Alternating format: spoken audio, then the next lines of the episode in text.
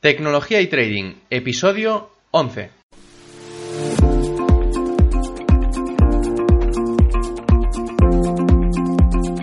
Muy buenos días a todos y bienvenidos a este podcast donde aprendemos a desarrollar herramientas tecnológicas a la vez que aprendemos del sistema financiero y más concretamente del trading. Mezclamos el contenido para poder coger lo mejor de la informática y del trading, para poder automatizar al máximo las labores repetitivas que hacemos al día a día, tanto en el mercado financiero como fuera de él. Antes de empezar el programa de hoy, recordaros que en ferranp.com barra contactar tenéis el formulario de contacto para preguntarme las dudas que os surjan respecto a la tecnología y el trading en general. Sin límite, para poder responderos eh, lo haré tan rápido como recibo el correo. Así que, bueno, ya sabéis, eh, entráis ahí y me enviáis tantas veces como queráis los correos electrónicos. También recordaros que en ferrampe.com barra cursos tenéis cursos a tiempo real de plataformas de trading, programación de sistemas automáticos, eh, indicadores, programación web y muchas otras cosas más que podéis ver tantas veces como queráis. Solo entrad y mirad los capítulos que voy colgando día a día para poder avanzar en este mundo tan apasionante del trading. Bien, en el, primer curso trataré las diferentes plataformas de trading eh, para aquellas personas que se inician en, este mundo y, los diferentes activos, explicando también desde el inicio, desde lo más básico, increciendo hasta un poco más complejo, las herramientas que hay, cómo instalar la plataforma y, repasaremos todos los conceptos y, el uso de estas plataformas. También puedes, en el caso de que estés interesado, contactarme para hacer un curso de, alguna plataforma en concreto que consideres pues interesante y que, quieras repasar. El siguiente curso será de tipos de graficaciones. Seguramente para algunos de vosotros os resulte normal ver un gráfico con los precios y las cotizaciones de los activos financieros. Pero hay otros que, bueno, es la primera vez que ven este tipo de gráfico y solo lo han visto en las películas. Haremos un curso exclusivamente para entender las herramientas del trading que hay y las diferencias entre ellas. También explicaremos qué son los indicadores, para qué nos ayudan y qué posibilidades hay dentro de estas plataformas con ellos. Bien, pues durante el día de hoy toca explicaros qué activos componen la renta variable. En la renta variable hay multitud de activos financieros, algunos más interesantes que otros, más caros o más arriesgados que otros e incluso algunos más controlados que otros. Hablaremos de todos ellos eh, durante el programa de hoy, empezando así a entrar en el trading más específicamente. Es la parte que quería llegar. Hasta el día de hoy lo que hemos estado haciendo es ubicar dentro del sistema financiero esta parte, el trading. Para empezar, cabe destacar los diferentes tipos de productos financieros que nos podemos encontrar en general y como que, como vimos ayer, la renta variable normalmente se necesita tener un conocimiento más amplio, más profundo, ya que no todos los productos son iguales y no tienen el mismo riesgo. Es por eso que la MIFID, la cual hablamos ayer, os dejo un, link en la descripción del programa de ayer, los distingue según su complejidad. Hay dos, eh, productos no complejos y productos complejos. Los productos no complejos son productos que en su mayoría son de renta fija y se consideran productos que estén dentro de una seguridad y un control eh, bastante alta lo suficiente como para que el inversor pueda tener menos conocimientos que con los productos complejos. Es decir, son productos que se pueden vender de forma rápida y a un precio de mercado. Que el inversor incluso, en el caso de que quiera venderlos, no lo haga con unas pérdidas altas respecto al coste inicial. Y sobre todo que la información de estos productos en cuanto a características sea pública y de fácil acceso. Cabe decir también que estos productos no pueden ser derivados, es un punto importante que lo repasaremos luego. Tenemos como ejemplos claves de, este, de, estos productos no complejos la deuda pública, es decir, bonos y obligaciones del Estado, o deuda privada, como por ejemplo pagares de empresa. En el caso de los productos complejos, tenemos eh, todo el resto de productos que no, hemos explicado en los productos no complejos, y son los que englobamos dentro del marco de renta variable. Estos no tienen las características de los no complejos, y por tanto pueden tener un riesgo para el inversor, con una menor liquidez con respecto a los no complejos, ya que quien da la liquidez en los productos no complejos algunas veces son los propios estados o las entes públicas. Aunque en contraposición el beneficio a un corto plazo es mucho más grande. Como ejemplo tenemos a los futuros, a las acciones, a las opciones, a los contratos por diferencia, que son los CFDs, a las divisas, que también se llaman Forex, o los fondos de inversión libres, llamados también en inglés como hedge funds, entre muchos otros. De hecho, en el canal lo que nos vamos a fijar más es en este último grupo, aunque en algunos casos podré hablar de algún producto no complejo, pero será de una manera muy puntual. Pues voy a definir a cada uno de los productos financieros que he enumerado ahora, y durante los siguientes programas voy a exponer cada uno de ellos, ya, que cada uno tiene mucha explicación asociada y por tanto se merece tener explicaciones contundentes, largas y con ejemplos. Es por ello que cuando hagamos referencia a cada uno de ellos volveremos a hablar y puntualizar de cada uno de ellos, es decir, cuando estemos hablando de CFDs lo compararemos con los futuros, cuando estemos hablando de Forex lo compararemos con acciones, por ejemplo, y viceversa. Ya que, como veremos mucho más en detalle, dentro de cada uno de estos productos financieros existen multitud de activos, de activos diferentes. Por poner el caso del mercado de divisas, por ejemplo, en el cual hay diferentes conversiones posibles y que todo el mundo conocemos. Por ejemplo, cuando cambiamos el euro por el dólar, que es el par de divisas euro-dólar. Este es un ejemplo del Forex, pero hay muchos más. Hay muchos más, haciendo que la renta variable tenga centenares de activos financieros cada uno con sus ventajas e inconvenientes. Cabe decir también que cada activo financiero se recomienda tenerlo estudiado mucho tiempo antes de empezar a trabajar con él. Esto se puede hacer a través de plataformas de trading que, bueno, que calificamos como demo, es decir, de demostración y que nos permiten practicar durante el tiempo que queramos un tipo de operativa concreto y más concretamente con las herramientas que tenemos o que queremos usar, con los indicadores, por ejemplo, o con los sistemas automáticos.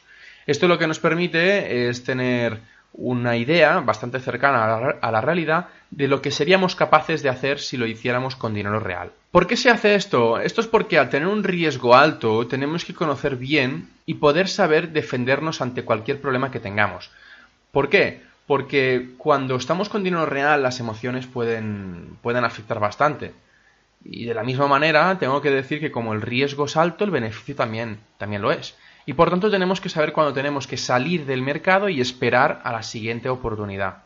En el mercado ya hablaremos cuando. Ya, veremos cuando hablemos de psicología aplicada a trading, que el querer ganar más y sin parar, o aguantar pérdidas eh, sin control, no es lo más conveniente, ya que al final nos pasa factura. El mercado al final nos, nos explica y nos dice y nos demuestra no hace falta tener avaricia ni tener estas, estas ganas de sacarle más al mercado cuando no se puede o que querer aguantar las pérdidas cuando no, no, no se necesitan.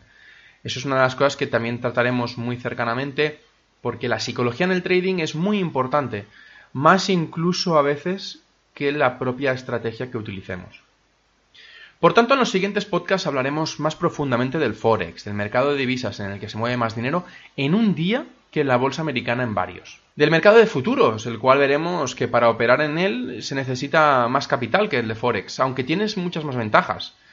También veremos las acciones, tanto europeas como americanas, con sus respectivas diferencias y entendiendo qué tipología de inversor hay detrás de cada una de estas diferentes productos. No es lo mismo un inversor de acciones europeo, español por ejemplo, o alemán, que un, que un operador de acciones americanas. Son muy diferentes, veremos las características concretas en el podcast de acciones, ¿vale? Explicaremos también qué son los CFDs y cómo se diferencian de las acciones y los futuros, y de paso repasaremos la normativa que ha sacado recientemente la FCA, la Financial Conduct Authority, el regulador inglés respecto a los productos de CFDs. Es un paso bastante importante, ya que hay muchos brokers que, bueno, tendrán que cambiar bastante las políticas cuando entren en vigor estas leyes. Como digo, ya lo veremos en el podcast de CFDs que haremos en unos días. Veremos qué son y qué hacen también los hedge funds o los fondos de inversión libre. Aparte, veremos qué se necesita para poder constituir uno en diferentes países de Europa y América y sus diferencias, porque no es lo mismo montar un hedge fund en Malta, por ejemplo, que en las Islas Vírgenes Británicas. Las ventajas son, son bastante moderadas y a la vez eh, nos permitirá hacer en un país unas cosas y en otro país otras. ¿Por qué? Por el simple hecho de la regulación que tienen. Y por último, pero no menos importante, veremos qué son las opciones, qué tipologías hay, cómo se operan y cómo algunos fondos de inversión las utilizan para cubrirse en operaciones de otros activos, como por ejemplo son los futuros. Todo esto lo veremos en los siguientes episodios del canal y lo iremos reforzando con los cursos de una manera más práctica, conociendo las ventajas y las intríngulis de operar con cada uno de ellos y cuáles son las mejores maneras para poder sacarle rendimiento al mercado. Cabe recordar que aunque lo dije en su día, lo repito, estos cursos y estos podcasts no van destinados a explicar estrategias de trading. Hay gente que vendrá buscando qué estrategias son las que, las que ofrezco, las que explico, pero no, no es lo que intento mostrar. Os muestro todo lo que envuelve el mundo del trading dentro de una vertiente tecnológica. Esto lo hago porque existen centenares de cursos de muchísimas personas que saben muchísimo más que yo en cuanto a estrategias de trading y ellos, ellos muestran las diferencias entre unas y otras y explican incluso a veces diferentes maneras para poder sacarle rendimiento y beneficio al mercado. Yo no busco eso, busco simplemente acercaros la, posibilidad que tenemos hoy en día de que la tecnología nos ayuda y mucho en poder entender el mercado de una manera diferente a lo que se hacía antiguamente en poder tener las herramientas que también son diferentes y que a la vez se puede automatizar gran parte de lo que mucha gente hace manualmente y que a veces es tedioso o incluso te pierdes oportunidades de mercado porque simplemente no estás delante de la pantalla o en su caso no, llegas a, poder visualizar tantos activos y tantos mercados diferentes a la vez. Cosa que una máquina, un ordenador sí que lo puede hacer y de una manera bastante más rápida y más eficiente que, un humano, ¿no? Obviamente tendrá unas ventajas y unos inconvenientes. Esto lo veremos en un, en un podcast concreto, explicando las diferencias entre eh, la, tecnología, las máquinas, cuando, cuando ven el mercado y, una persona normal. Obviamente no es lo mismo. Eh, una, persona, una persona puede determinar una operación, una operativa muy concreta en un activo financiero ya que ha estudiado durante su vida diferentes estrategias a diferentes personas y muchas diferentes maneras de entrar y salir del mercado. En contraposición, los sistemas automáticos eh, tienen sus ventajas, ya que, como decía antes, pueden tener mil ojos y cada uno de ellos en mercados diferentes, pero en contraposición no sabe tanto como el humano, solo sabe lo que está programado, solo sabe respecto lo que está diseñado para hacer, si está diseñado para determinar un punto muy concreto de entrada y un punto muy concreto de salida, esto eh, hará bastante diferencia entre un humano. Que el humano, como decía, como ha, ha podido estudiar diferentes, eh, a partir de diferentes personas, diferentes estrategias, diferentes maneras de entrar, diferentes patrones, si el sistema automático no tiene los mismos conocimientos que una persona, que obviamente es muy difícil que los tenga, porque siempre se escapará alguna parte que no hayamos programado o que no hayamos tenido en cuenta, pero que el humano, el ojo humano y, la característica del propio momento del activo nos dará y nos, explicará que tenemos que hacer una cosa u otra. En cambio, la máquina es, si pasa una cosa, ejecuta a través de, de esta acción. Bueno, esto ya lo veremos mucho más explícitamente en algún en el podcast que explique la diferencia entre las máquinas y los humanos en cuanto a operativa. Y ya está, hasta aquí el podcast de hoy, nada más. Ah, como siempre, antes de despedirme, recordaros que me haríais muy feliz si pudierais valorar con 5 estrellas en iTunes y con me gustas en iVoox, así mucho más gente puede escuchar el canal y los podcasts que, que voy colgando cada día. Y como digo, ferrampe.com barra contactar explicarme, contarme o mandarme un, correo electrónico para aquellas cosas que queráis comentarme o simplemente preguntarme. Y con esto nada más. Muchas gracias a todos y hasta mañana.